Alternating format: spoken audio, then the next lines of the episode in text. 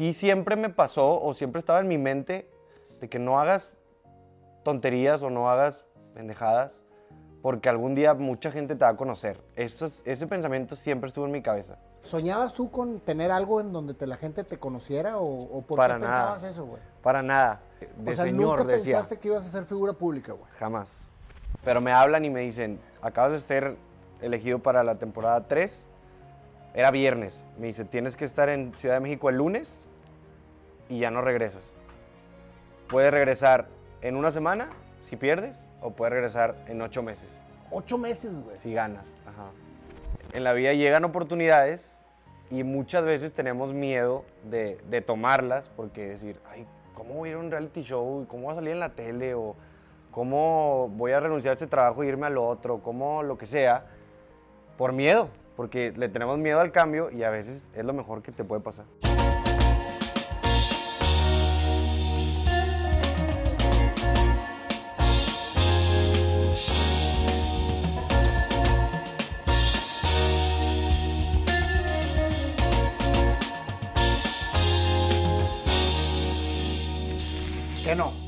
Tenerte aquí en este programa.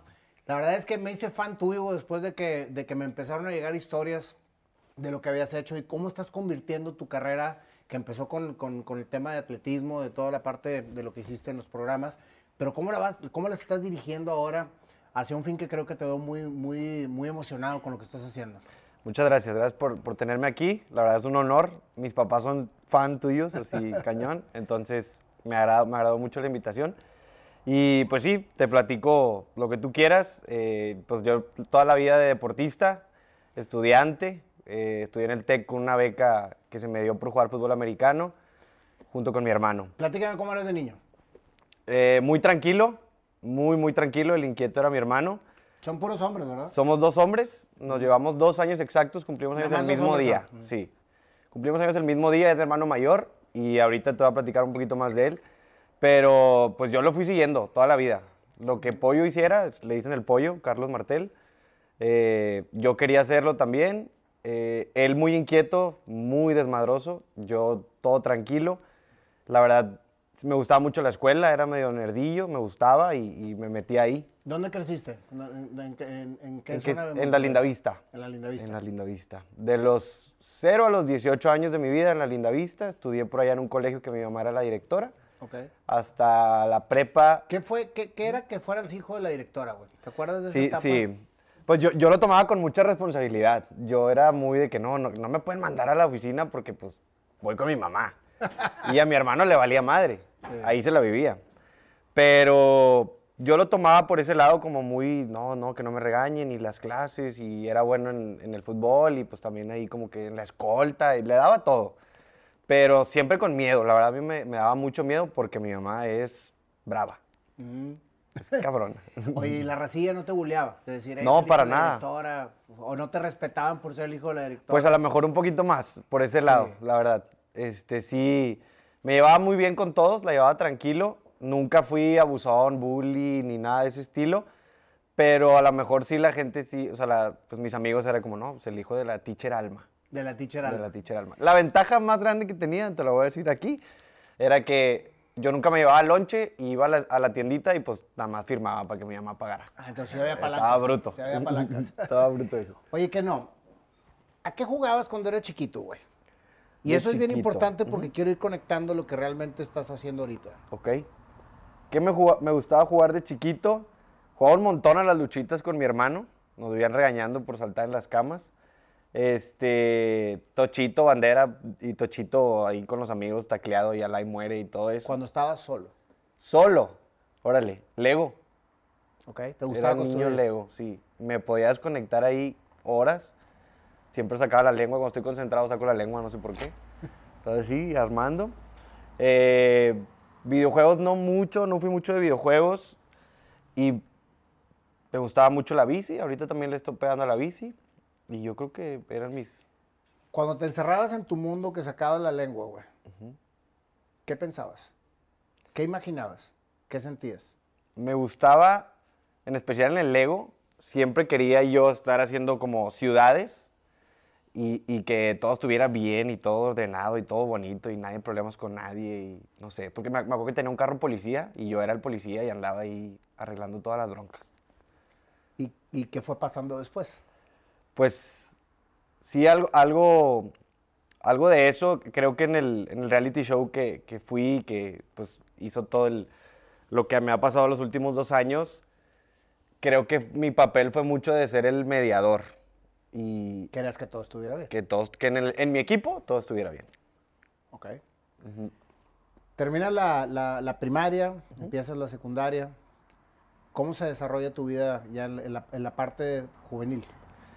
Eh, entro a la prepa, muy loco porque yo venía de, pues del otro lado de la ciudad. Yo me juntaba en Apodaca, se cuenta mis 15 años, eran en Apodaca y, y las fiestas en Lindavista y en Apodaca. Cuando recibo la beca del TEC, eh, pues me empiezo a juntar ahora acá en Country, que la carretera. ¿Te a y- Garzalagüera o te- entré primero a Garzalagüera, tres semestres, y después fui corrido por culpa de mi hermano. Porque mi caray. hermano era ya fósil, desmadre total. Y como era muy bueno jugando fútbol americano, eh, pues se ponía sus, sus moños, ¿no? Con el director y el director un día le dijo, ¿sabes qué? De aquí no te vas a graduar ni tú ni tu hermano. Vámonos. Y terminó en Vallalto, y en Tec Vallalto, y fregón. ¿El Ahí Tec de conocí- Vallalto de aquí? Ahí conocí a Neri. Ahí conociste a Neri. Sí, señor. Ah, entonces te viniste aquí a Tec Vallalto. Sí, aquí hice cuarto, quinto y sexto semestre de prepa. ¿Ya vivías aquí o todavía vivías allá? Todavía vivía en la Linda Vista. No traía ni carro. Me- desde allá. Sí, me acuerdo que le conté a un buen amigo de que, güey, me tuve que cambiar de prepa. Y lo primero que me dijo fue, estaba conmigo en la prepa él. Y lo primero que me dijo fue, yo me voy contigo. Y él tenía carro. Me dijo, yo me voy contigo, yo paso por ti todos los días. Va, vámonos. Ya, hice- ya empezaron a hacer viajes y todo. Sí. Toda esa parte de tu juventud, que, no- que todavía estás, en, eh, pues, estás saliendo de la parte de la juventud, estás entrando en otra etapa. Que era una etapa en la que pues, el deporte yo creo que era lo, lo- lo que, lo que más estaba preponderante en tu vida, ¿no? Que era tu balance, ¿sí? Toda la parte de lo que tú soñabas hacer, ¿ya tenías claro hacia dónde querías ir? Para nada. No tenía muy claro. Me gustaba mucho, te digo, la escuela. El deporte pues me daba la escuela y yo feliz, porque me gustaba mucho estudiar, me gustaba mucho las clases de matemáticas, me gustaba poner atención, dejaba el celular y, y yo lo hacía porque con eso me iba bien. Entonces decía, bueno, no voy a tener broncas en mi casa porque me va mal en clases, no voy a tener broncas con mi beca y fregón. Pero no tenía muy en claro de que me voy a dedicar a esto. Mis papás tienen un negocio que ahorita es lo que estoy haciendo y no tenían claro que yo iba a estar ahí. Pero sí siempre me pasó o siempre estaba en mi mente de que no hagas tonterías o no hagas pendejadas porque algún día mucha gente te va a conocer. Ese pensamiento siempre estuvo en mi cabeza. Ok. Y tarde o temprano, por cosas deportivas, Aras del destino. Ajá, eh, pues resulta que sí, ¿no? Que, que te empieza a conocer mucha gente y, y dices, o sea, yo estaba tranquilo porque me decía, la verdad nunca hice una tontería así muy grande de la que me arrepienta así de que diga, no, qué vergüenza que sepan que yo hice esto. Entonces digo, no sé por qué estaba ese pensamiento en mi cabeza y pues si estabas tan, tan comprometido con el deporte, porque era la base estructural de todo lo que estaba pasando en tu vida, porque estabas estudiando gracias al deporte, tenías Sí. beca gracias al deporte, etcétera. ¿Cómo es la vida de un borrego? Que eso yo creo que, este, y un borrego estoy hablando de una persona que, que pertenece al equipo de fútbol americano del TEC, porque Sí. mucha gente a lo mejor dicen, que es un ¿qué borrego. le está diciendo borrego? güey?" Sí, o sea, Fíjate que yo jugué fútbol americano 20 años de mi vida porque mi papá es su religión. Él jugó hasta los 44 años, yo lo vi jugar. Él era el dueño, el coach y el jugador de su equipo. Se llamaban los Titanes de Monterrey. ándale. Mi papá jugó en Tigres, en, en la universidad, o sea, la escuela rival del TEC de Monterrey. Entonces mi papá moría porque mi hermano y yo jugáramos en Tigres. En prepa yo me empiezo a dar cuenta que no me gustaba tanto que lo hacías por él. que lo hacía por ellos, por, por mi hermano y, y mi papá. Mi mamá como que ya sabía o siempre supo. Pero la verdad, no era malo, era bueno, tenía buen nivel, jugaba de coreback ahí y era mucha presión, mucha, mucha presión, eh, mucha responsabilidad, que nunca pensé como... Hasta que un día di- dije, ya, me cambian de posición, porque una vez un entrenador me vio jugar otra posición y me dijo, güey, cámbiate se- o sea, cuando me quitaron esa presión dije, a la madre, sí tenía 10 años jugando a buen nivel y muy presionado, pero yo no lo sabía. Tenía migrañas, tenía X problemas, porque la escuela a mí no, no era mi problema, mi problema era el- la presión de jugar fútbol americano y jugar bien porque mi papá y mi hermano y porque tenía que obtener la beca y charalá, charalá. Sí, porque se vuelve, se vuelve la, tu, tu- tu labor más grande. Sí. Era, y por dos factores, güey. Que el, el factor de quedar bien con tu papá y con tu hermano, Ujú. Yo creo que fue lo que precisamente te hacía estar en algo que a lo mejor no te encantaba. No lo pero, disfrutaba pero- mucho. Pero, mucha, ¿cuánta, ¿cuánta gente no, no sacrifica su vida por estar metido en 100% en el Sí. fútbol? Y se les olvida absolutamente todo. ¿Sabes por qué te hago estas preguntas? Que no, porque cuando estás tan compenetrado en algo, cuando estás, por ejemplo, fútbol, fútbol, fútbol, fútbol, fútbol, fútbol, y estás con tanta presión, no visualizas más allá. Y entonces estás, estás en un mundo que se llama fútbol, güey. Sí. Y si volteas a tu, a tu papá, fútbol. Y si volteas a tu hermano, fútbol. ¿Y qué me contestaste ahorita que te pregunté que eras de niño? Lo que tu hermano hacía, tú hacías. Sí. Entonces fuiste viviendo la vida de tu papá y de tu hermano durante mucho tiempo y se te daban las cosas alrededor porque estabas haciendo una actividad que a ellos les parecía y que te daba a ti una oportunidad de estudiar. Sí. Y fíjate qué chistoso porque yo en el fútbol americano, la neta, siempre fue como que no el hermanito del pollo. Ahí viene el hermanito del pollo. Y yo lo disfrutaba y, y yo estaba súper orgulloso. La verdad, yo siempre he dicho que es el mejor hermano mayor que conozco. O sea, Qué veo los, los hermanos de mis amigos, digo, que son excelentes personas y excelentes hermanos, pero el mío, yo digo, "Güey, es el más chingón. Para empezar, está ponchado. Y, y le gustan los madrazos, entonces si yo tenía un, un día una bronca, nada más tenía que ser Ben. Y llegaba y pa, pa, destrozaba gente. Este, para empezar, o sea, un guardián. Y luego eh, es un corazón con patas así, un tipazo, te puedes sentar con él, empieza a platicar y, y te ayuda y te escucha. Y fregón, la verdad. Siempre he dicho que ese güey debería escribir un, libro de cómo ser un hermano mayor. Siempre, se lo he dicho, güey, hazlo. Qué padre que hables Este- así de tu hermano. ¿eh? Sí, la verdad tenemos una relación bastante, bastante buena. ¿Y con tus papás? Muy bien, muy, muy bien. Ok. Los cuatro somos muy unidos, nos llevamos bastante bien. Este, Pollo es más juguetón con ellos, más como más madreadón, ma- más madreador. Yo soy más tranquilo, más reservado, pero pues ellos saben que cuando hay que decir algo lo digo. Cuando me está pasando algo saben y se me acercan y, y les cuento y todo bien. Mi hermano es como más abiertón. Ok. Este, pero te digo, qué chistoso porque cuando yo me voy a- al reality show y como que por fin iba a hacer algo fuera de lo que mi familia me... Antes de que me digas del reality, que es, la- es, es como que la cereza del pastel. Ujú. ¿Cuándo te das cuenta que el fútbol americano no era lo tuyo, güey? En prepa, en la prepa, como que empecé a entender que la neta no lo disfrutaba tanto. Que debía, yo decía, debía haber hecho natación porque también hacía natación. Yo fui nadador. Y ese lo disfrutaba mucho. Y a los 14 que me dijeron o natación o americano, yo decía americano, Por tu papá y por tu hermano. pero de, siempre haber, o sea, ya digo, puta, hubiera hecho natación. Pero la verdad, no me arrepiento. No, no. ¿Qué estudiaste de, de carrera? Ingeniero industrial, ¿Ya te graduaste? sí. ¿Ahí es donde empieza la etapa de que dejas el fútbol americano? ¿O estudias carrera con fútbol Yo, americano? yo dejo, no, estudié la carrera becado jugando, cinco años así, por lo mismo, porque me daba la escuela y yo feliz. Y luego yo sabía que si me graduaba a los 23 años, me, me iban a dar la maestría. Y yo quería hacer una maestría en finanzas. Y mis últimos tres años de carrera fue, güey, échale ganas para que te gradúes rápido, para que te den tu beca de maestría. Y decía, sigo jugando, no hay pedo, dos años más, pero ya me, me salgo con, con una maestría. ¿Por qué ingeniero industrial? Eh, la verdad, yo estaba seguro que quería hacer una ingeniería y la industrial me gustó porque hay de todo un poquito. Todavía no sabía muy bien qué quería y dije, bueno, una muy general y ya si en algo, pues me, espe- me especializo. Ya después en la carrera empecé a ver finanzas y dije, me gusta. Entonces dije, hago la maestría.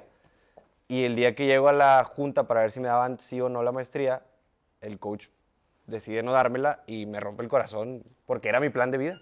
Ok. Era lo que yo quería hacer. Y me dice, no, no te la voy a dar. Tengo visto a otro chavito de Guadalajara y me lo voy a traer y gracias por participar. Wow. Y sí fue un... ¿Por qué? Porque mi papá me decía, no hay pedo, te está buscando este equipo, este equipo y este equipo, te quieren ahí para hacer la maestría, chalá. Y yo le decía, papá, es que yo ya no quiero jugar. Órale. Y ya no quiero jugar. Y me decía, ¿pero por qué? Y yo, pues la neta, siento como si me hubiera cortado la, la novia. Siento que me Que te rompió el corazón. que te engañó la novia. Sí, siento que me rompió el corazón y, y ya no quiero jugar fútbol. No me, vuelvo, no me he vuelto a poner un casco, así. Desde, desde ese momento. ¿Y no crees que sería la salida para dejar de hacer algo que no te gustaba hacer? Puede güey? ser también. O sea, fue, en ese momento, me acuerdo que iba con un amigo y me dijo, ¿vas a jugar en, la- en algún otro equipo? Y le dije, la verdad, no quiero. Entonces a lo mejor ahí era donde te diste cuenta, güey, pues que dejaste de hacer algo que venías haciendo y que no te encantaba hacer. Pero era tu herramienta para ir logrando las cosas. Sí. Y muchas veces hay cosas que no nos gusta hacer, güey, y que hacemos porque las tenemos que hacer, pero nos abren puertas para lo que viene. Definitivamente. Me llamó la atención ahorita que me dijiste que tenías conciencia de decir, tengo, no puedo, no puedo hacer cosas que después me vayan a repercutir Sí. cuando conozca mucha gente. ¿Soñabas tú con tener algo en donde te- la gente te conociera o, o por Para qué nada. pensabas eso, güey? Para nada. Simplemente mi- tenía cuates, amigos que me decían, güey, no mames, eres el coreback, eh, háblale a este chava, te, o sea, te va a contestar. Y yo les decía, no, no quiero, de que, ¿por qué no? Y decía, pues que algún día estoy seguro que a mí me va a conocer mucha gente. Pero yo no tenía idea que iba a ir a un programa, ni quería, ni que nada. Yo lo veía más como de, de grande, de, de o sea, señor, nunca decía. pensaste que ibas a ser figura pública, güey. Jamás. Jamás. Y. Pero algo me decía de que no, no hagas pendejadas, no hagas pendejadas. Pero la verdad, desde, desde, chavi- desde chavito fui muy. que no me regañen. Que no me gustaba que me regañen. Y que no hablen de mí mucho. Y no me gustaba. Querías que todo fluyera correctamente como en tus, en tus construcciones los de Legos, Lego. Como Con los construcciones Legos. de Lego. ¿Cuándo llega la oportunidad de, de meterte hexatlón y por qué lo haces, güey? Muy chistoso. Ya Eh, habías salido de carrera. Ya tenía un año de haberme graduado. Eh, mis papás estaban manejando tres guarderías del IMSS y les dan la oportunidad de crecer, de comprar dos y nos dicen a mi hermano y a mí, la verdad es una chinga. Sí. Si ustedes se meten, le damos. Si no, ustedes denle. Yo tenía dos ofertas laborales, pero dije, va, pues vamos a intentarlo. La verdad, yo veo que mis papás ah, les ha ido bien conforme empezaron con ese negocio y me metí. Tenía un año trabajando ahí, me gustaba, estaba aprendiendo mucho, pero sí decía, ah, cabrón, ya no es tan fácil conocer gente. Porque en el TEC yo llegaba a la cafetería y te sentabas y empezabas a platicar y te salía un conocido y el otro y luego ibas a una fiesta y al otro y al otro. Y estuvo con madre que nunca aprovechaste toda la popularidad que tenías, güey, porque muchas veces haces estupideces por pertenecer o por demostrar que tu popularidad vale y que lo puedes hacer. ¿Estás de sí, acuerdo? estoy de acuerdo. Tengo amigos que lo hicieron y no te voy a negar, a lo mejor algún, en algún día lo, lo llegué a hacer, ¿sabes? Estás chavo y dices, no, ahorita me aviento el clavado y todo el mundo me va a ver. Claro que... Pero, este, la verdad nunca fui muy aprovechado en cuanto a, eso. Entonces un día yo estaba, me gusta mucho el tochito bandera, después de jugar fútbol americano le empecé a dar full al tochito, empecé a viajar, a jugar torneos y me lastimé un tobillo, andaba un, eh, un esguince y estaba en terapia y se me sienta al lado una chava que se llama Ana Lago, que es gimnasta y había ido al programa. Y Ana me dice, ¿qué no? ¿No quieres entrar a un reality show? Charala, charala. Y le digo, oye, pues, de que X, me vale. O sea, ¿qué, qué, qué está pasando? Me dice, ¿me dejas mandar tu perfil? Es que traes, Traes la el perfil. De que, y le dije, va. Y una amiga mía siempre me decía, métete, métete, métete. Y yo le decía, ay, ya, o sea, que esas cosas que no, no, y Fíjate no. cómo se fue conectando todo, güey. Sí. Algo te decía que alguna vez mucha gente te iba a, co- a conocer. Luego te dicen, me dejas mandar tu perfil. Y luego, oye, ta- ¿te fijas cómo el universo, güey, te va Poco a poniendo poco. todo? Sí.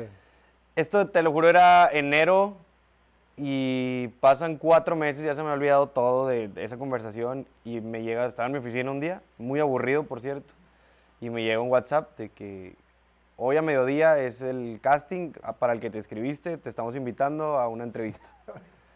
Y yo, a la madre, este, me acuerdo que le escribí, tengo que ir vestido de alguna forma porque dije, ando así, haz cuenta, estaba vestido así como pues trabajando. Y dije, si tengo que ir a, a a cambiarme así deportivo, qué hueva, que no voy a ir. Y me dice, no, no, ven, es una entrevista de cinco minutos. Me levanté a la oficina, no le dije nada a nadie, me fui a la entrevista. te lo juego que a media entrevista una chava me estaba preguntando que cosas del deporte y que qué había hecho y chalala.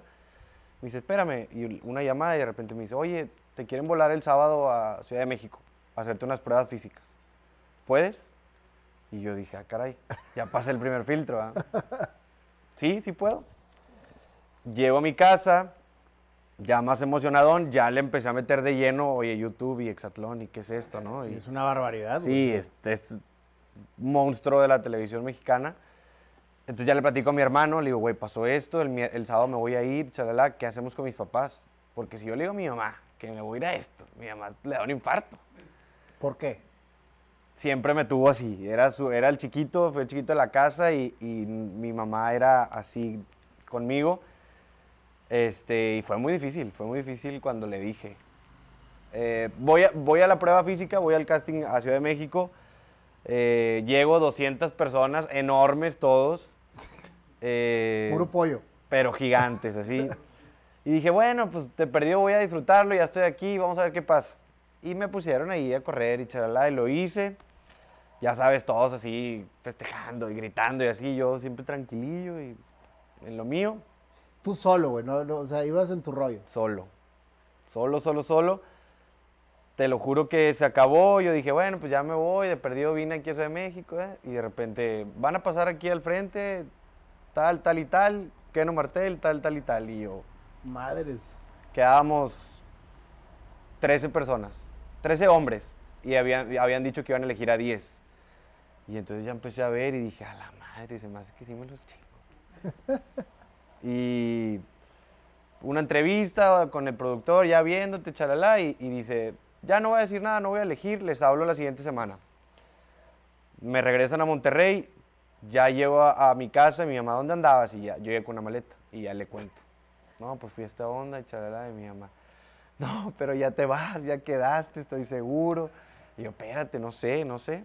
Pero puede ser, le decía. A ver, pónmelo. Y ahí le ponían en YouTube y, y veía. Pero ¿cómo no vas a comer? ¿Y dónde vas a dormir? Y ya todo eso, ¿no?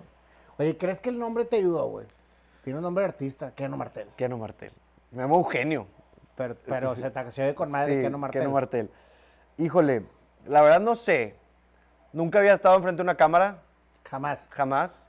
Este, me consideraba muy penoso, pero en las entrevistas era pues, como estamos platicando. Y, y yo, pues, si te puedo platicar con el que sea. O sea, si llegas, te me acercas, platicamos. Y a lo mejor eso sí, que, que sabía comunicarme bien, que podía, no sé, algo, algo me vio el, el productor y fui de lleno, o sea, me habló un viernes, me, me voló el sábado, pasó toda una semana y el viernes me marcan, yo con mi hermano en el carro. Ahí no te dijeron que ya estabas elegido. No. Pero me hablan y me dicen, acabas de ser elegido para la temporada 3. Era viernes. Me dice, tienes que estar en Ciudad de México el lunes y ya no regresas. Puedes regresar en una semana si pierdes o puedes regresar en ocho meses Ocho meses, güey. si ganas. Ajá. Y yo me quedé así. Y el, el productor me dice, ¿qué? ¿Por qué no gritas? ¿No estás emocionado? ¿Le habla a otro? ¿Qué? Y le dije, no. Este, estoy muy contento, gracias, pero una, tengo un chorro de cosas que hacer del trabajo de- para poder irme, el lunes a gusto. Y dos, la neta, estoy en shock. O sea, es algo que No esperabas. Sí, no, no, para nada. Ah, pero ¿y por qué te escribiste entonces? Y le dije, no, pues ya después te contaré, pero pues la verdad no, no sé qué, no sé qué está pasando. No sé qué está pasando. Ya llego a la casa, le aviso a mi mamá y, y Tu mamá, empieza me imagino, la lloradera y, y cómo y qué hacemos y ahora qué y cómo voy a hablar contigo y un celular. Y no, no se puede nada y no puedes llevar y O no hay sea, te aíslas por completo mientras estás adentro, güey. Estuve 20 la primera vez 27 semanas aislado. Hablé con mi familia, yo creo, yo creo que unas 3, 4 veces, que ganas premios de que hoy sí, el que gane le habla a sus papás. ¿Y en dónde es la locación? República Dominicana. Te vas a, a una isla, güey. Sin comunicación, sin nada. Sí. A vivir con tú y nueve desconocidos, con 10 el equipo, y eh, contra el otro equipo y a competir todos los días por comida, por dónde dormir, por X, todo, mil cosas que, que la verdad el programa está padre, ahorita te, te platicaré más, pero yo creo que lo más bonito que me pasó los- en los últimos dos años y ahí, estando ahí adentro, es conocerte a, a ti mismo. Creo que, Descubrir quién eres. pero cañón. No tenía idea, no tenía idea quién era, no tenía idea nada. Y poco a poco, poco a poco, decía, ay cabrón, no sabía que, que yo era así, no sabía que tenía esto dentro de mí, no sabía que se podía hacer esto. Y cuando regreso del- de la primera temporada, muy chistoso porque mi hermano un día se me acerca y me dice, güey, antes hacíamos todo juntos, güey. Si yo te decía, vamos acá, venías. Si vamos acá, venías. Y ahora, de repente llego a la casa y ya no está. ¿Y dónde anda Keno? No, pues se fue a no sé dónde. y no se, fue, a no sé dónde. Y yo le decía, pues, güey, yo le decía, es que ya crecí, o sea, ya no te, ya no te ocupo, güey. O sea, ya no ocupo al, al hermano mayor porque antes era, pregúntale algo a ese señor. Y yo, no, pollo, pregúntale tú, es que me da pena. Y ahora, pues, yo ocupo algo y yo iba, oye, señor, esto. Oye, es que fíjate que ese es el síndrome del chiquito, güey. Sí, Este, siempre el chico depende del grande para irse abriendo camino. Y, oye, pídeme esto. Y, y entonces los malacostumbras tanto, güey, sí, que cuando no tienen un parteaguas así en su vida de que decir, oye, aquí es porque es, tú solo. tú solo, nunca dejan de depender de alguien. ¿Sí me explico? Entonces, Sí. eso que te pasó a ti, creo que el hexatlón que no, no nada más vino a cambiarte tu vida, sino que vino a, a- a- a descubrirte lo que realmente necesitabas hacer para desprenderte de todo lo que te estaba rodeando. pero cañón. O sea, yo creo que eso fue el- para mí lo más bonito que, que me pasó. Porque fíjate, compadre, hasta donde iba la plática, pues un güey que creció muy sano, deportista, todo, pero nunca viviste tu vida para ti. No, completamente. Siempre, pues, digo, sorry, pero Sí, sí, sí. es la situación, la estabas viviendo para la demás gente. La estabas viviendo para tu papá, la estabas viviendo para tu hermano, y eso no te hacía que abrieras tu mundo hacia donde querías llevarlo. Y eso le pasa a muchísima gente, güey. O sea, por eso cuando te dicen, ¿qué vas a estudiar, güey? Pues ingeniería, güey, porque tiene varios. Te fuiste ya cada vez metiendo más y luego ya querías estudiar una maestría. ¿Qué te inspiró a estudiar la maestría? Que no hayas estudiado finanzas, güey. A lo mejor tú ibas para financiero Sí, y estudiaste ingeniería. Te rompió el corazón no haber podido estudiar la maestría de finanzas, pero tú, pues, te abrió la puerta para lo que estás haciendo ahorita. Entonces todo Claro. tiene un porqué. sí. Y, y es, también creo que en la vida llegan oportunidades y muchas veces tenemos miedo de, de tomarlas porque decir, ay, ¿cómo voy a ir a un reality show? ¿Cómo voy a salir en la tele? ¿O cómo voy a renunciar a este trabajo e irme al otro? ¿Cómo lo que sea? Por miedo, porque le tenemos miedo al cambio y a veces es lo mejor que te puede pasar. ¿Cuál fue la reacción que tuvo tu mamá? ¿Te vas a ir? ¿Qué vas a comer? Sí. ¿Por qué? O sea, ¿por qué? Pues porque están así, güey, los cuatro. ¿Cuál fue la reacción de tu hermano? Ya no hacemos nada juntos, güey. O sea, ¿qué sucede? Que se les fue Keno, pero no es que se les haya ido, más bien Keno se encontró con su vida. Sí, pero cañón, la verdad, híjole, yo me acuerdo mucho la, la semana, cuando me, me dicen tienes que estar en Ciudad de México y en una semana te vas a República Dominicana. Cumpleaños, cumplía 50 años mi mamá. y Iba a ser un fiestezo, no, no, no, no. Y a mí me dolía mucho que no iba a estar, porque ya tenía que estar en Ciudad de México, estábamos grabando comerciales y, y todo eso. Eh, antes de irme a Ciudad de México, me faltaba comprar unos tenis y cosas así, y le dije a mi mamá, acompáñame. Y ya en el camino, pues yo sabía que, que tenía que hablar con ella, pues una plática de esas que, pues profundo, ¿no? De que, oye, pues voy a dejar a mi mamá un buen tiempo, tengo que dejarla tranquila, ¿no? No me dejó hablar. No te Na- dejó hablar. Nada más me dijo, llorando, me dijo, yo solo te voy a pedir dos cosas. Siempre sé tú mismo, que ahorita es- yo creo que es de mis frases favoritas y, y siempre lo aplico. Siempre sé tú mismo. Y me dijo, vuela muy alto. Así me dijo, vuela muy alto. Qué hermosas palabras. Y yo me quedé así, llorando también. Y, y, bueno, aquí es la tienda, ¿no? Y ya llegamos y, y nunca se me olvidaron. Me voy a Ciudad de México, me pierdo su, su fiesta, le, le mandé un mariachi, no pude hablar con ella en todo el día porque la grabación fue, te lo juro, 24 horas. Ya salgo, llego otra vez al hotel, le marco, mamá, llorando, chalala. Pero estaba seguro que necesitaba verlos una vez más antes de irme a, a la chinga. Y, y yo veía ya todo el equipo, ya estaba viviendo con el equipo en el hotel. En México. Ajá. Pues Eran eran cinco hombres, cinco mujeres. cinco hombres, cinco mujeres. Y me acuerdo que había dos, que ahorita son muy amigos míos, unos gemelos, yucatecos, gimnastas, chistosísimos. Este, pasó? Sí, pero muy chistosos. Y me dice, ellos me platicaban mucho que te- habían salido de su casa desde los 13 años, porque hacían gimnasia en el CENAR, en alto rendimiento, y pues se fueron a vivir desde los 13 años. Y yo decía, yo tengo 24 años y me estoy muriendo porque ya me voy de mi casa. Este, obviamente no les decía, pero pues yo, yo lo pensaba dentro de mí, ¿no? Y un día dije, ¿sabes qué? Antes de irme los tengo que volver a ver. Y les hablé y les dije, "¿Por- ¿pueden venir a Ciudad de México? Y ellos, mi mamá, que claro, ¿por qué? ¿Todo bien? Y yo, sí, pero la neta no estoy listo. Quiero verlos una vez más. Seis horas después ya estaban en Ciudad de México los tres.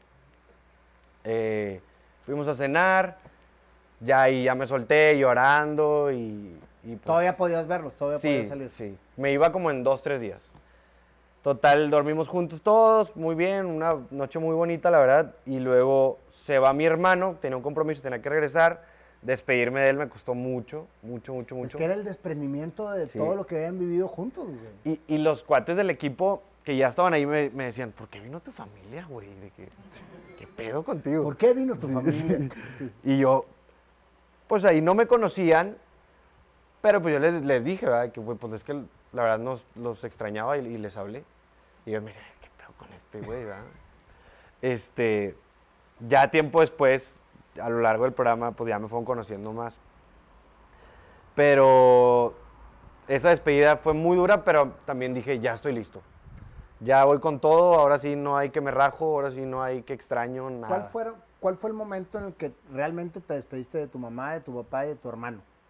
De mi hermano salimos de comer un día antes de que yo volara y me acuerdo que pidió un Uber, ya iba llegando y cuando se voltea y me da un abrazo y nos abrazamos a llorar como un minuto el Uber pitando de que, güey, qué pedo. Llorando los dos y él nada me decía, pues, pues lo voy a decir, ¿verdad? me decía, te la van a pelar. Así, eran sus palabras. Te la van a pelar, te la van a pelar, estoy seguro. Y pues yo llorando, no le podía decir nada y se fue y no lo volví a ver. Hasta 10 semanas después que entra él al programa. Ah, también él entró al programa. no sabía, güey. ¿Por qué? Porque yo, yo no dejaba de hablar de, yo no dejaba de hablar de él. Me entrevistaban y yo, no, pues mi hermano, y me ponía a llorar, como ahorita, o sea, así. Me ponía y mi hermano y mi hermano y, mi y un día llegué a competir y llega mi hermano. Neta, güey, lo metieron. Eso no sabía yo. No, cállate, corriendo a abrazarlo y llorando y drama, tele, rating, ya sabes. Oye, ¿tu mamá y tu papá? Eh, camino al aeropuerto ya para irme. Este. Tengo una foto, me acuerdo, mi mamá hinchadísima, llorando. Yo, ojos llorosos, pero yo ya estaba seguro que. Es que tú te Que me mentalizaste. podía Tú querías ese momento para poderlo. Eso fue como, ya me despedí ya. Y ahora sí. Ya. Yo lo veía como. Le decía, Vía man, o sea, ya eres hombre, ya eres un señor, güey, ya dale, ya no eres el, el chiquito, güey. Ya tú solo.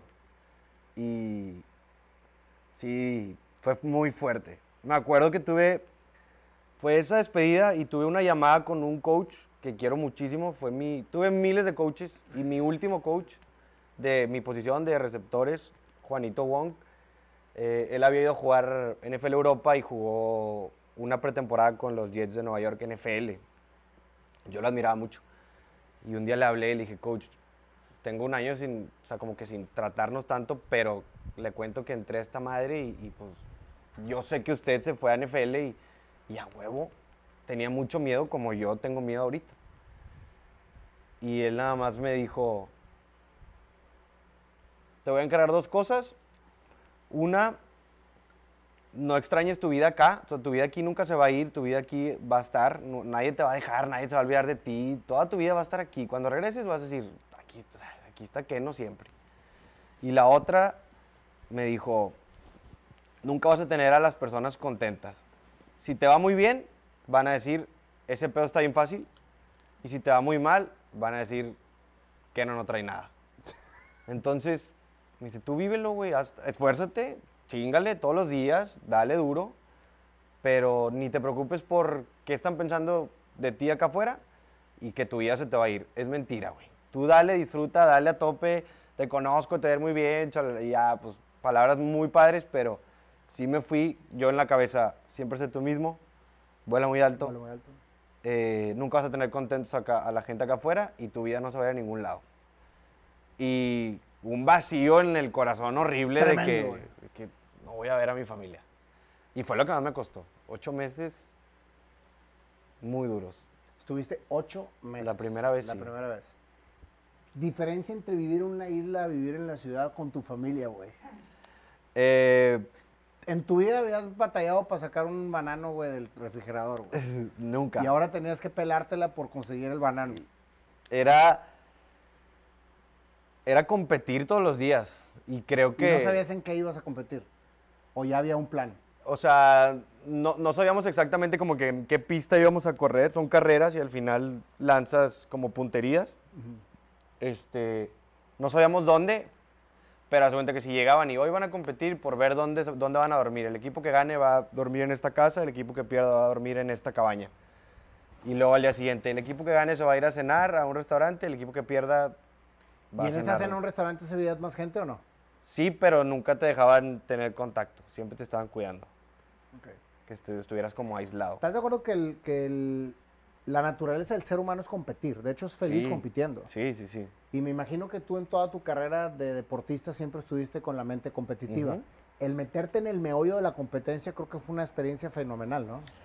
A mí me encantó, me encantó el programa, me encantó, este, como tú dices, competir, el, el- si quieres cenar rico, gánatelo, está padre.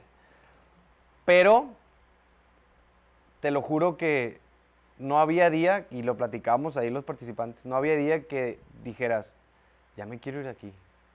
¿Por qué? Pues porque estás en la incomodidad, no te bañabas, no tenías desodorante, no champú, O sea, no eres un comida. salvaje, güey. Sí, sí, sí, sí. La primer, esa primera temporada que fui fue muy ¿Y cómo dura. es la interacción viviendo con cinco pelados, cuatro pelados que no conoces y cinco viejas que no conoces en Sí, una casa sí, todos? Sí Bueno, fue, bueno, una cabaña.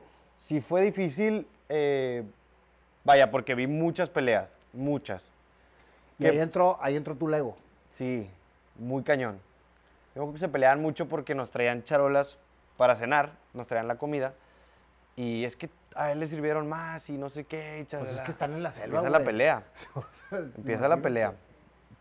Y entonces yo veía que todos se llevaban bien conmigo y que confiaban en mí. Entonces les decía, ¿confían en mí? Sí. Váyanse todos para adentro y yo voy a repartir la cena. Y no quiero un pedo de que él tiene más, él tiene menos. Y agarren el plato O que sea, te quieran. Yo haga- convertiste en tu mamá, güey. Sí. ¿Estás de acuerdo? O sea, Cañón. que era su papel. Primero, primero en, en mi mamá. Y, y- y fíjate que eso fue un, el, el salvar mucho de que nos lleva- cómo se llevaba el equipo, porque fue como que, bueno, ya no, sabemos que Keno nos va a servir a todos parejo, entonces ya nadie tiene pedo con eso. Oye, es que qué responsabilidad te dejaron la botana, güey, que es lo más importante en una isla desierta, güey. des- desayunas y cenadas, no comes, no hay comida, son dos comidas al día. Y la Y Si verdad, te daba hambre, no había que comer, güey. por lo que encontraras, pero no, no hay, no hay mucho. ¿Y algún día te saliste a la isla a buscar ahí alguna bellota, la chingada? Sí, una vez, por una- uno de los yucatecos, se llama Da- David. eh, Eso, güey, le saben bien cabrón, ¿no? Por, Pues la la verdad está loco el güey, o sea, él, si le dices ve y cómete eso, se lo come. por eso te digo, o sea, eh, Y un día llegó y me dio una semilla, una semillita. Oye, ¿nos la comimos? che peyote. Y, y yo me desperté al día siguiente y me dijeron, güey, te inyectamos, David está en el hospital, otra chava también, le hicieron un lavado de que, Por la semilla. ¿tú qué pedo? ¿Estás bien? Y yo, yo me siento muy bien. Pero sí me dijeron, o sea, estabas dormido, llegamos, te inyectamos porque pues pensamos que estabas intoxicado o lo que sea, pero no, qué bueno que estás bien. A mí no me hizo nada, pero a, a otros dos se pusieron mal. Pero, pues es, es supervivencia, es buscar, tengo hambre, dale, o tengo hambre y ¿qué hacíamos? Nos poníamos a platicar, que se nos fuera el tiempo. Platicar y a Sí, platicar. qué experiencia tan, tan enriquecedora, güey, de vida. O sea, porque después vienes al mundo real y qué, güey. No, ya. O sea, lo que, te lo juro, o sea, a veces que tengo hambre, déjame ir aquí a comprarme algo a la tienda. Decía, qué fácil. Allá era, tengo hambre y faltan cuatro horas para que comamos. Ah, bueno, ya haz de cuenta que eres un náufrago, güey. Sí. Completamente. Y después, ahí, o sea, en el programa, como que empecé a tomar ese papel de, de líder, empecé a ser el líder del equipo, pero luego empecé a ver que empecé a, a sentir mucha responsabilidad con mis compañeros. O sea, yo decía, me empezaban a contar sus historias de vida, todos. Y el ot- uno de que no, pues falleció mi mamá y, y vivo sola y X, historias muy feas. Otro, me fui a mi casa a los 13 años. Historias neta cañonas que dices, güey, ¿qué pedo? ¿Cómo estás aquí chingándole? Que te admiro. Y me decían, oye, ¿tú qué pedo? Y yo, yo nada. ¿Cuál- de que un problema que tengas en tu vida y yo, nada, güey. Y me quedaba pensando y me quedaba pensando y, lo, o sea, no sentía como que, ay, lo, lo primero que se me da a la cabeza decía, güey, cuando vea a mis papás, lo primero que les voy a decir es gracias, güey. Es agradecerte de que no tengo un pedo. No viví la vida que han vivido estos cabrones. Pero sí decía, bueno, lo que me toca es, yo los voy a cuidar mientras estén aquí. Yo les, o sea, porque ese güey se va a ir a regresar su vida fea, güey, triste, que se quede aquí. Entonces yo los cuidaba y los quería y los... Me empecé a ser el hermano mayor, Pollo. el pollo. Me empecé a ser el pollo de, de ellos. Pero fíjate qué importante es, güey, todo lo que tú viviste como con tu infancia, con tu familia, con tu hermano, con tu mamá. Cada relación que tuviste con ellos fue lo que te dio la supervivencia allá, güey. Sí. Y la trasladaste, güey, a gente que no vivió lo que tú viviste. Esa gente vivió otros temas, otros problemas. Pero cómo, cómo todo se empezó a balancear, porque es depende de cómo ves las cosas, de la perspectiva que le metas a las cosas, es como realmente suceden las cosas. güey. Sí, sí, sí. El día que llega Pollo eh, al programa, yo llorando y... En la primera temporada, Sí, yo tenía como... ya llevas 10 semanas. como 10, 11 semanas sin verlo, sin saber nada de qué está pasando afuera, de que nada, yo no sabía nada. Me iba muy bien, la verdad, estaba como, yo sabía que andaba de los lidercillos, pero no tenía idea. Y llega mi hermano y me dice, güey, ¿te está yendo cabrón? La gente te quiere mucho. eh, mis papás están bien, los tengo tranquilos, pero, este, ¿qué pedo, güey? De que no te conocíamos ese que no, o sea, yo no sabía que, que eras este güey. Y yo le decía, pues yo tampoco, güey. Yo tampoco y Eso fue, ah, fue antes del coronavirus, ¿verdad? Ese- sí, ese fue en el, ese fue en el 2019. O sea, fue tantito antes, un año Yo llegué, antes. después de ocho meses de estar allá encerrado, llegué aquí a la pandemia, a, a encerrarme. Ahora llegué en marzo y la pandemia empezó en marzo. Ahorita me platicas esa experiencia, güey. No, hombre. Pero, pues ya feliz de estar con la familia. Pero ahorita te contaré. Eh, mi hermano llega, ve, le empiezan a platicar, se va al otro equipo. Ah, ibas a hacer competencia. Querían, yo no, no, no, no. Les decía, güey, no hay forma. O sea, si quieren que compitan unos hermanos, no somos nosotros los hermanos para competir. Te puedo decir mil y amigos que sí les encanta con su hermano. Yo no. No lo disfrutaba, lo hice una vez. No me gustó y, y les dije, no. Fíjate el amor de los hermanos. No puedo, no puedo. Eh, mi hermano, la neta, le gustaba mucho el programa. Yo, yo veía las cosas y decía, híjole, esto lo estaría disfrutando pollo muchísimo. Cuando él llega, se vuelve loco con los circuitos. El primero que pasó se rompió un dedo, todo tosco, todo. Sí, así, trabancado. Así es. Pero a las dos, tres semanas llega y me dice, güey, ya me voy. Y yo. De que, pues, no tengo pedo, o sea, ¿por qué te vas? Y él, que ya te vi, estás muy bien. Todo el mundo te quiere mucho aquí, todos me han hablado maravillas, sé que estás bien, aquí también te cuidan. Pero tú, tú estás muy bien, güey. Yo te he sentido que te moví un poquito estas dos, tres semanas. La neta, sí. Ya me voy, güey. Estoy, estoy bien. Nada más, pues, güey, o sea, ahorita, ahorita ya no te me vas a pedir ya no te voy a volver a ver no sé cuánto, güey. Espero que hasta marzo que ganes este pedo. Entonces, otra vez a llorar, otra despedida. Eh, hicimos ahí dos, tres travesuras para que nos pudiéramos ver un poquito otros días, hasta que él ya se regresó a México. Y, y otra vez a, a extrañar, a sufrir, y puta, y mi hermano. ¿Crees que y- fue bueno o fue malo que haya ido él allá en, en el sentido de tu experiencia? O sea, ¿te hubiese gustado más que no hubiera ido? O sea, obviamente, deja la alegría y el sentimiento a un lado. Sí, sí, porque obviamente verlo. Sí, verlo, es- o sea, sí. obviamente que te encantó verlo. Pero En el proceso en el que tú estabas, güey, que era un proceso de destetamiento, sí, en realidad. Literal. Como que te pongan ahí otra vez, güey. el- el- No, el- sí. O sea, decir, ay, cabrón, o sea, espérame, pues yo ya venía como con una evolución, ¿no?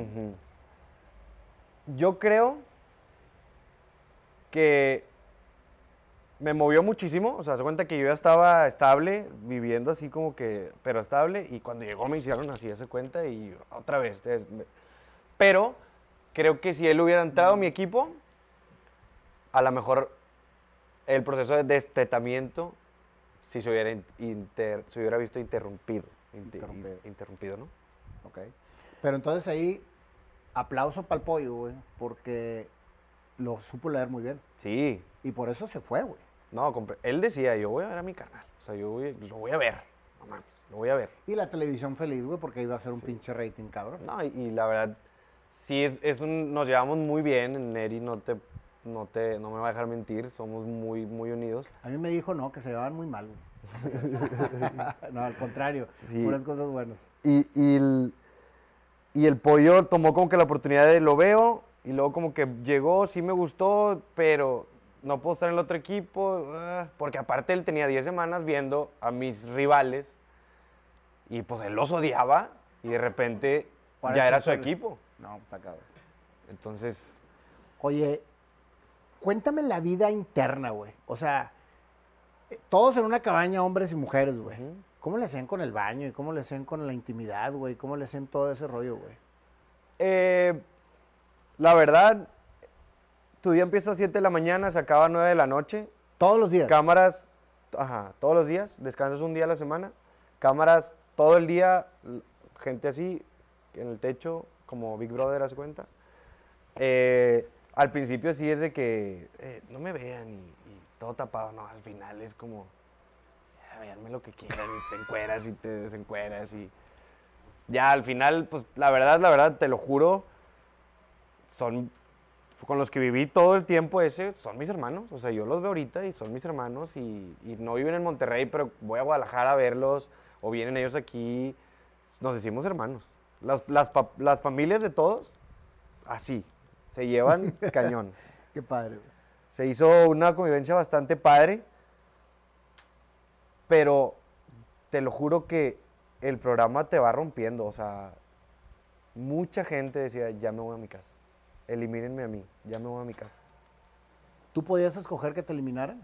Mm, sí, o sea, si, si tú decías, ¿sabes qué? Mándenme a mi eliminación y yo me, me voy a dejar y ya me voy.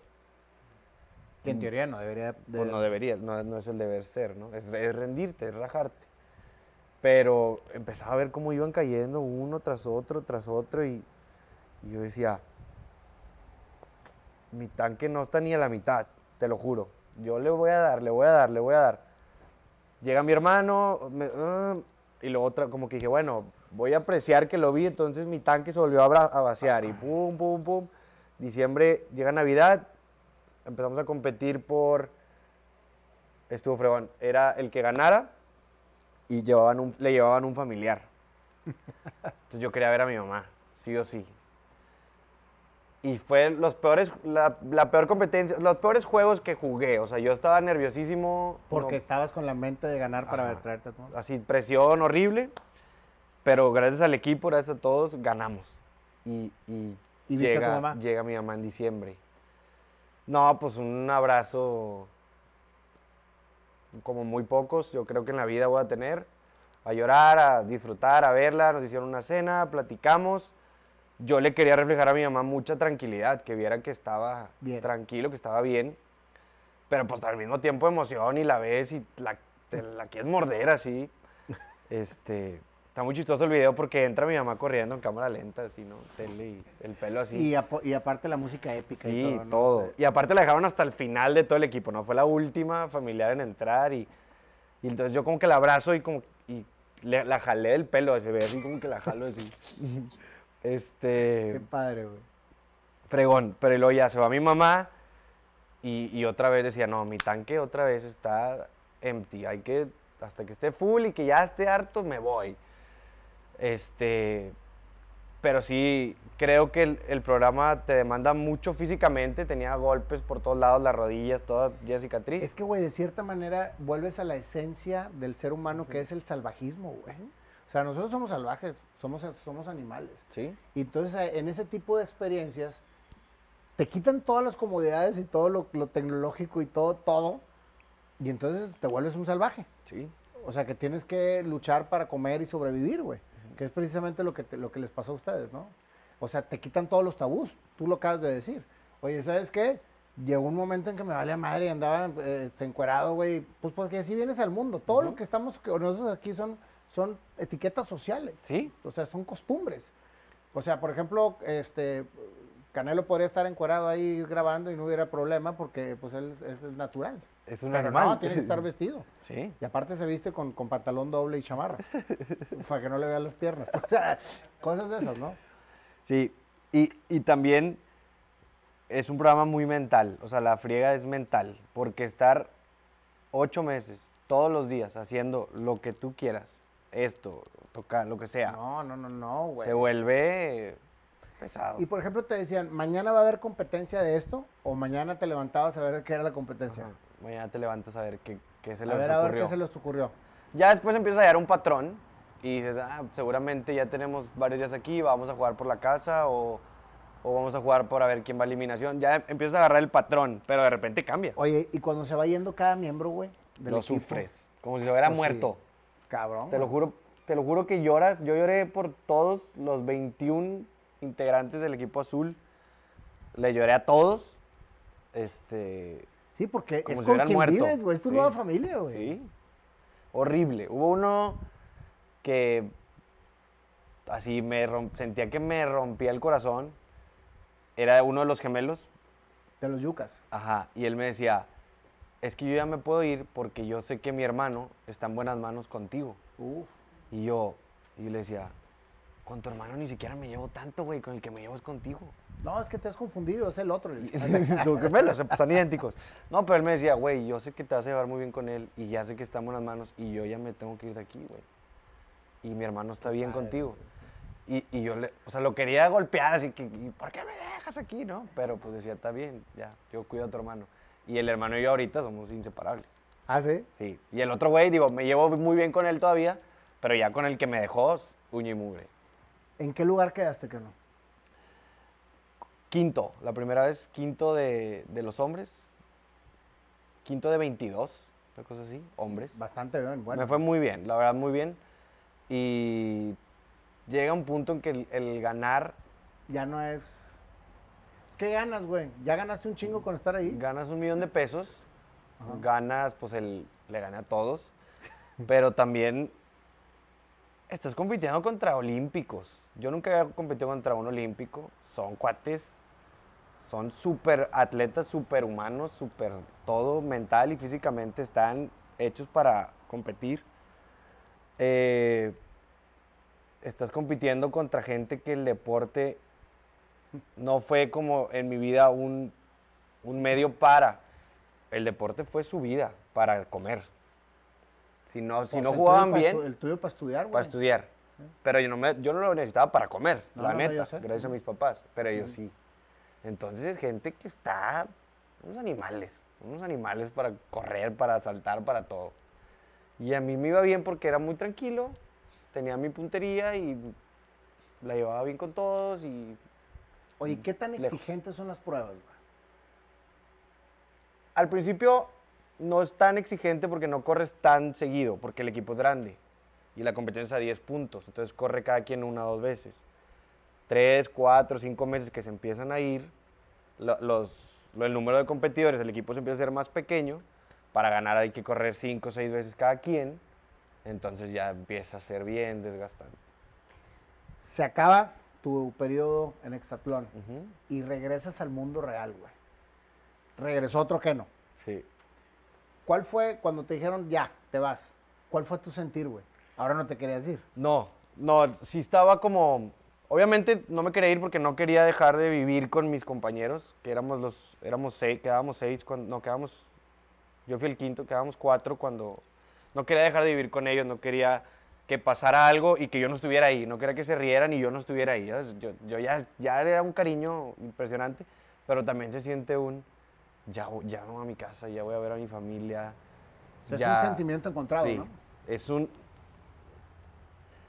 eh, primero te, me aislaron tres semanas porque el- es- tienes que esperar a que llegue... El programa no está grabado en vivo, obvio. Entonces hay que esperar a que llegue el- lo que está pasando en la tele a que pasó. Entonces fueron tres semanas de aislado que me estaba volviendo loco. Solo. Solo. No podías ver a nadie. Solo. En México, ¿no? No allá, allá mismo. Allá mismo. Veía a la persona que me daba la comida. De repente. Tres semanas, güey. en una casa solo. Me estaba volviendo loco. Llego a Monterrey, No tenía celular, no nada. nada. Net- tenía un Netflix. Me lo eché todo. Todo. Todo, todo, todo. En todos los idiomas, así. Llego a México y me dicen, tiene, toda la semana hay que hacer gira de medios, tienes que ir a todos los programas. Pero cuando llego al aeropuerto, en Panamá, hice escala en Panamá y se me acerca una señora y me pide una foto. Y yo dije, estoy en Panamá. ¿Por qué me pide una foto en Panamá? Llego a Ciudad de México, estaba recogiendo mi maleta y la- la llegada, llegadas internacionales como que se ve un poquito. Sí. Y se abre un poquito y volteo y veo mucha gente y empiezan a gritar. Pero un grito, hace cuenta que vieron a Justin Bieber, a Maluma, a quien quieras. Y yo decía, ni pedos para mí, güey. O sea, alguien anda aquí. Es que está más cabrón así porque no palpas lo que te está sucediendo. O sea, no palpas cómo va creciendo tu, tu fama. O sea, nada más me acuerdo que mi hermano me dijo, tienes 50 mil seguidores. Y luego el productor una vez me dijo, eres el primero en llegar a 100 mil seguidores. Ahí yo me había quedado. Pero pues yo decía, Y no ¿los seguidores nada. qué, güey? Y no subías nada. Sí, ah, ya dejé gente aquí encargada que subiera mis Ah, ok. cosas.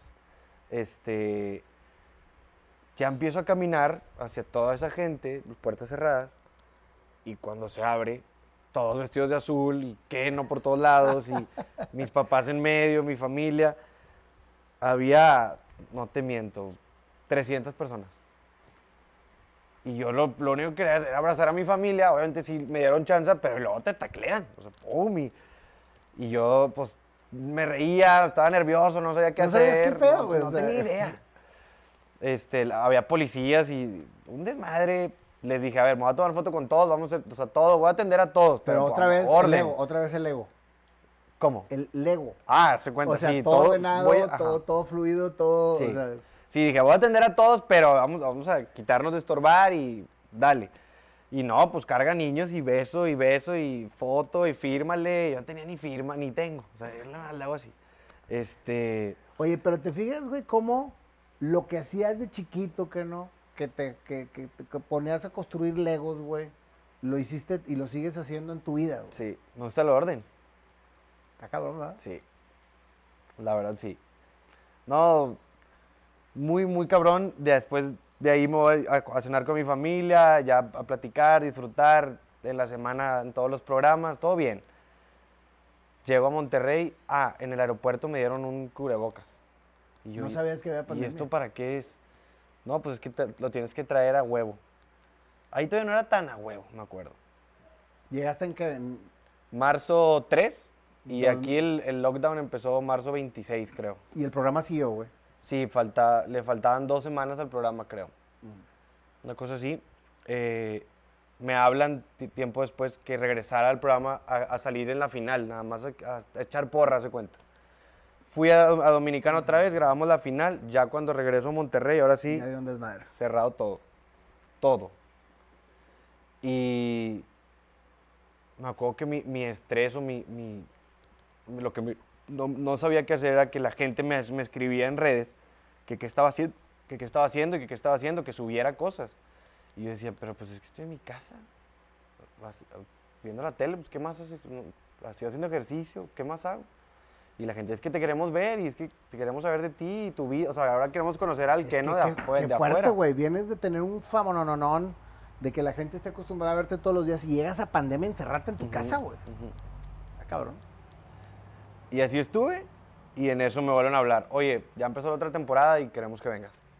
Ah, te Entonces, metiste de directo a la otra temporada. Ajá. En- empezó y me hablaban como a los dos, dos, tres meses de ya empezar la temporada, de que, oye, te necesitamos, ¿qué pedo? Órale, vamos. Igual en. Dominicana, igual. Todo igual. Obviamente ya iba bien tranquilo. Cuando le dije a mi mamá, me dijo, haz lo que quieras, vete a lo que quieras. Nada más ya no llores. lloraba mucho. Este, Llorabas mucho en el programa. Sí, cada entrevista era... Me acuerdo la primera semana empezamos a competir y dice, no, pues hoy va- van a competir por 3 mil dólares. El que gane se va a ganar 3 mil dólares. Y empecé, y a mí me valía madre el dinero. y es- yo empecé y de repente gané, ¿no? Órale, fregón. Y, y me entrevista, se llama Rosique, el, el host, Antonio Rosique, tipazo. Me, pregun- me dice, oye, ¿qué, ¿qué se siente? Yo no podía hablar y ya estaba llorando así, quebrado completamente. Y me dice, pero güey, ¿por qué lloras? Pues si ganaste. No, es que extraño a mi familia, yo a mi hermano. Y los de mi equipo, güey, no mames, tienes dos semanas que no los ves, güey, ¿cómo que los extrañas? Y yo, no, güey, me estoy muriendo y ya no podía. Y ocho meses me eché así, De la primera. de la primera. Y en la segunda ya ibas a toda madre. Ya, sabe, ya, ya lo ¿Cuánto había vivido. la segunda? Cuatro meses. Cuatro meses. Cuatro meses. eh, Oye, en plena pandemia, güey. Sí. También estuvo, eso estuvo bien, porque está, de estar encerrado acá, madre, a estar encerrado allá, pues, como quiera generando, retándote, creciendo y así, dije, "Frego- fregón, vámonos. Pero esa temporada fue como una selección de todos los atletas que les había ido bien, entonces el nivel estaba muy perro. Todos eran unos chingones, las carreras eran muy cerradas. ¿Te volviste a topar con alguien que estuviste en la primera? Sí, sí, sí, sí. Con como con tres, cuatro amigos que nos llevaban muy bien.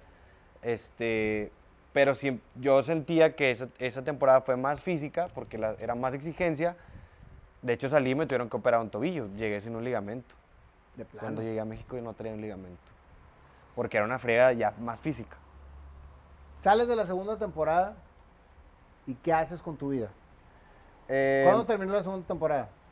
terminó, yo salí en febrero del, de este año.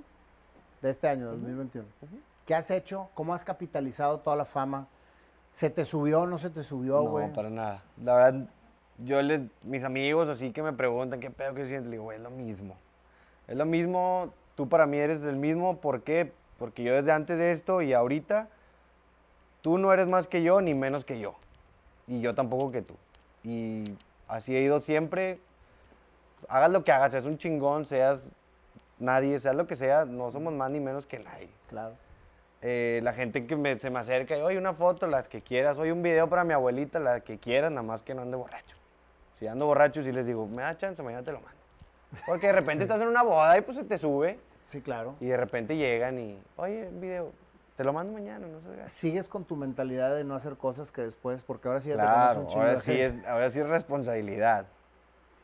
Tú fuiste preparando de manera inconsciente todo lo que te iba a pasar, compadre. Todo lo que te fue pasando, tú lo fuiste maquilando. Y te fue, y te fue dando señales durante tu vida para que realmente fueras para acá. Ahora, ahorita ya sabes qué vas a hacer de tu vida. Sí, estoy, tengo algo más claro. Este, para empezar, redes sociales, para mí es mucha responsabilidad. Que te siga medio millón de personas es mucha responsabilidad. Por eso estoy haciendo el, el podcast, eh, se llama Argonauta. Platícame de Argonauta. Argonauta creció, la idea creció allá dentro del programa. Yo decía, yo un día le tengo que contar a todos la vida que han llevado estos güeyes con los que estoy viviendo. Este, Y entonces son puros invitados del hexatlón. no, o sea, no, no es. Ahorita sí ha sido así. Bueno, invité a dos y a, a otra chava. Pero yo quiero invitar a cualquier persona que te cuente una historia de que, que digas, ay cabrón, salió adelante, ¿cómo? No sabemos. Con la ayuda de alguien o solo lo que sea. Un tema, Enfocado- un enfocado tema en el tipo resili- resiliencia. Enfocado en el deporte. Ahorita pues sí, porque también la neta mi círculo social es mucho deportista, pero a mí me gustaría entrevistar N gente. De hecho, algún día voy a entrevistar a mi mamá, porque tiene una historia Guau. muy fuerte. Pero de hecho, he hablado con ella muy poco de, de eso, pero un día la voy a entrevistar. Sería fabuloso. Sí, Sería fabuloso. sí, sí, sí. Oye, que no. ¿Y qué es lo que realmente vas a hacer con todo? O sea, vas a ser argonauta y qué más vas a hacer. Argonauta, eh, pues digo, ya lo estoy haciendo. De hecho, ahorita vamos a, te voy a preguntar varias cosas porque voy empezando. Eh, quiero aprender. Este, Lo haces aquí en Monterrey. Lo grabé aquí en Monterrey. eh, con Black Bear. Eh, no sé si voy a seguir grabando ahí, no sé qué voy a hacer, pero la, la neta la gente le está gustando, lo está aceptando. Tengo ya invitados que me dicen, güey, yo quiero y sé que tienen madre. algo que contar, entonces está fregón. Es que empezaste con el pie derecho, güey. Tienes una historia chingona, este, la gente te admira y creo que puedes llevarle mucho, mucho a la gente que todavía está como que viendo para dónde. es, es, es eso, es que yo tomé la- las redes como una responsabilidad. Yo decía, ¿qué quiere verme una persona haciendo ejercicio todo el día y, y trabajando y así, y platicando? Mejor dejarle algo que le deje, que, le, que, le, que sea de provecho. Claro, claro. Y Como mucha gente sí me dice, no, güey, pues que yo sí te quiero ver y, y quiero ver tu vida y, y, o sea, sí me interesa. Sí, güey, está bien. Te la, o sea, sí subo cosas, pero mejor te, te enseño un video, te cuento una historia que, que al día de mañana que te pase algo digas, ah, güey, vi una con Nayo y Keno y, y me sirvió y me ayudó y me, me ayudó a ser mejor persona. Sí, claro. Entonces, Argonauta ahí va poco a poco, ¿Por qué Argonauta? Argonauta. Los argonautas es una historia griega que eran unos cuates que mandaban a hacer misiones casi imposibles. Se cuenta que les te agarraban tres, cuatro güeyes, los subían a un barco y ustedes van a ir a hacer eh, tal misión, así que se van a ir a morir. Y regresaban. "Ah, aquí está lo que nos pediste. ¿Cómo le hicieron? ¿Quién sabe? Ese es el Pero aquí está. Esos son los argonautas. Entonces yo me contaron esa historia y dije, así se va a llamar. ¿Qué haces de ejercicio, Cano? Ahorita estoy bien clavado con la bici de ruta. Todas las mañanas le doy como dos horas de cinco y media a siete y media, ocho y media. Con varios amigos de Borregos eh, y O sea- gente que he ido conociendo. Eh, sé que tú le das a la de montaña, ¿no? Sí, pero por muchos años le, le di a la de ruta. A la de ruta. Pero más bien por el triatlón. Ok. Yo fui triatleta y digo, fui y soy todavía, este, porque nunca dejas de serlo cuando Sí. la- lo eres una vez, pero ya no, ahorita no lo estoy dando. Y estoy bien clavado, hago gimnasio y tochito bandera, que es como un hobby que tengo que me gusta, me distrae, me saca de mi Finalmente chompa. terminaste haciendo lo que querías hacer. Pero ahorita estoy muy feliz. Se muy te ve, pleno. güey, lo irradias. Eso está con madre. La verdad, muy contento. Me levanto a las 5 de la mañana. En la vida me levantaba a las 5 de la mañana. Bueno, cuando jugaban borreos y lo sufría. Y ahorita me levanto porque yo quiero. Y me voy a la bici y mis amigos me dicen, güey, estás loco. Y yo, No, no, no, yo te entiendo perfectamente bien, güey. Me imagino que valoras cada, cada cosa que tomas, que comes, que haces Todo. y que disfrutas y que amas, ¿no? Pero cañón y, y de repente así veo que estoy con mi familia y pues soy, soy, soy como el más calla- callado. Este, pero de repente sí como que me tomo mi tiempo de, como que me salgo, los veo, me lo guardo. Digo, güey, qué chingón. Qué chingón, ya estoy aquí, ya, ojalá no me vaya o ojalá sí me vaya otra vez, no pasa nada. Pero ya pasó lo más feo. O sea, ya pasó la tormenta y ya lo que sigue aquí adelante es ya creció este güey, ya, ya creció que no. Ya ni ellos van a sufrir, ni yo voy a estar sufriendo de que ellos estén sufriendo. Totalmente. Muchas gracias, Keno. Muchas gracias, por esta historia tan inspiradora. Eh, y vamos a hacer tu canción. Vamos Va. a ver qué, qué- qué sale con el, con el panda. Vamos a ver qué nos depara el panda con tu historia, mi querido Keno. Mi Una canción. historia, una historia llena de actividad, ¿qué ha llena de, llena de deporte, Sí, mi querido sí. panda. Entonces tiene que ser algo como que, Algo que no, que no. que no, que no. Ahí va. A ver. Mira.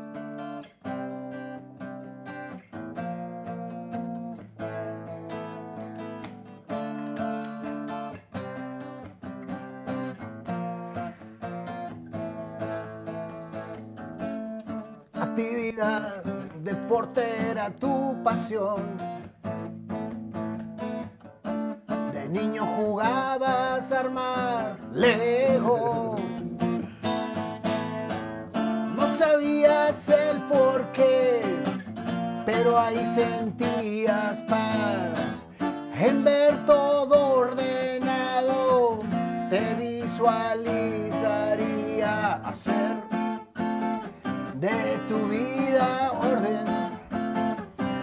disciplina en torno para nunca perder los pies de la tierra. Tu imagen, tu hermano, tu gran cómplice, el pollo. El pollo. Tú hacías todo lo que hacía él. Tu padre jugador, el pollo jugador. Pues que era que no, jugador de fútbol americano, tu vida, tu disciplina, la que te abrió las puertas para estudiar. Y mamá, a tu lado siempre, dándote amor Grite y grite. esa. Niño pequeño de mamá. Luego que no estudió, su carrera el deporte pagó, pero no sabía hacia dónde iba Cambio. maestría quería estudiar. No todo era ingeniería. Las finanzas, ¿dónde están? Bueno, seguiré haciendo el deporte para poder lograr seguir estudiando y hasta ahí todo era normal. Deporte, estudio, logro disciplina, amor familiar, unión, todo, todo estaba bien. Y de repente empezaron a darse. De repente dijeron, ¿cómo ves? Mandamos tu currículum a Exatlón. ¿Qué es eso? Dije yo. Pero mándalo y todo se empezó a dar y de repente pasaste una y otra vez hasta quedar ahí. Madres, ¿qué voy a hacer? Es viernes y el lunes me tengo que ir. A la madre tengo muchas cosas que, que, que dejar. Lo más importante era dejar a tu mamá, a tu papá y al pollo que juntos eran tu completo. No te dabas cuenta que vivías la vida de ellos de cierta manera. Y cuando decidiste emprender, Ya me voy a destetar. ¡Destetar! Ese es la concepto, la palabra, pero así creciste. Cuando tu madre te dijo, nunca dejes de ser tú y vete a volar. ¡Qué grandes palabras! Fue lo que tú necesitabas para tomar la decisión. Y luego te dijo el coach, nunca vas a darle gusto a los demás. Haz tu mayor esfuerzo y goza lo que tengas que gozar. El Hexatlón inició una gran experiencia en una isla que te hizo tener paciencia, que te hizo luchar para comer, que te hizo entrar en otra familia que cada uno veía en ti. La confianza de separar y darles de comer. El amor creció, que no creció. Se destetó y de repente el pollo llegó.